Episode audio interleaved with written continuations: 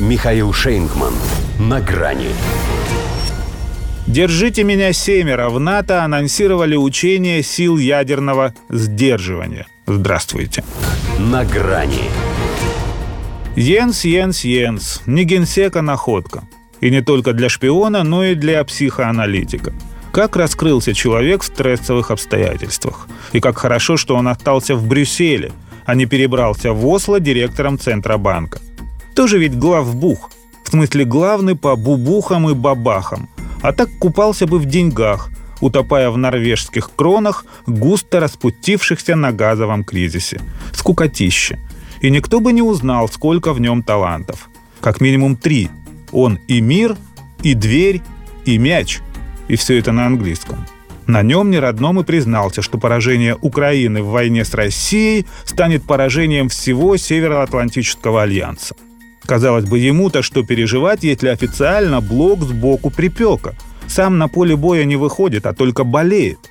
Видимо, сильно, коль Столтенберг исповедоваться начал. Не иначе, как чувствует бесславный конец. Это же только поэтому, чтобы он был мгновенным, а не мучительным. Они на следующей неделе проведут учение своих сил ядерного сдерживания. Ибо, как сказал генсек, фундаментальная цель ядерного сдерживания НАТО в том, чтобы сохранять мир – ну да, ну да, мы в курсе. Еще двери мяч. Любопытно, где они эти силы возьмут. Если в Европе, например, размещены лишь средства ядерного нападения.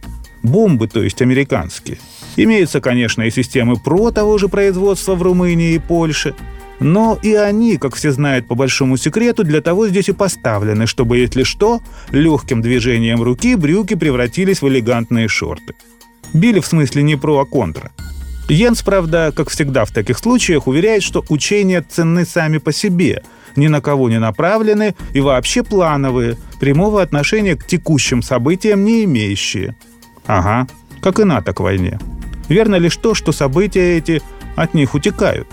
Это превращение Украины в антироссию с последующим уничтожением обеих у них было по плану. А судорожная рефлексия на атомном уровне – это уже от того, что планам не суждено сбыться. Отсюда и граничащее с отчаянием теряющего самообладание игрока желание повысить ставки и блефануть. Хотели бы сдержать ядерную угрозу, одели бы смирительную рубашку одному своему американскому маразматику и прочим пациентам их сумасшедшего дома. Там ведь много таких, у кого настолько чешутся руки, что они, будучи не в силах унять этот зуд, чешут языками. Но мало им уже вербальной оголтелости – решили перейти на провокации действием. Знает же прекрасно, что Россия ответит на эти их ядерные фокусы. А что они делают, когда Россия отвечает? Обвиняет ее в немотивированной агрессии. А что делаем мы, когда они обвиняют нас в немотивированной агрессии? То, что считаем нужным. Сейчас, например, идти вперед из песней. Сармат, Батяня, Батяня, Сармат отправит любого, кто пикнет в закат. Или вот еще душевное наш Посейдон, вперед лети, поскольку обстановка. Им средства против не найти. Болит боеголовка. До свидания. На грани с Михаилом Шейнгманом.